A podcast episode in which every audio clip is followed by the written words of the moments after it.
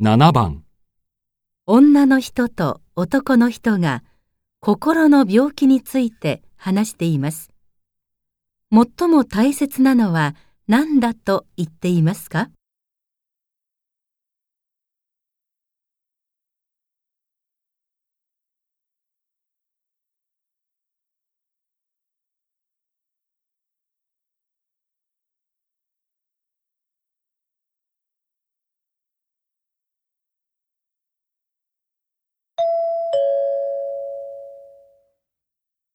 最近、ストレスで心の病気になる人が多いらしいね。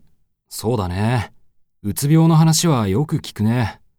日本は自殺する人も多いし、原因は何なんだろ自殺の原因は経済的な理由が一番らしいけど、心の病気はその前の段階だから、う。やっぱり職場の人間関係なのかな？そうだと思うよ。ただ、それはどうしようもないことだからね。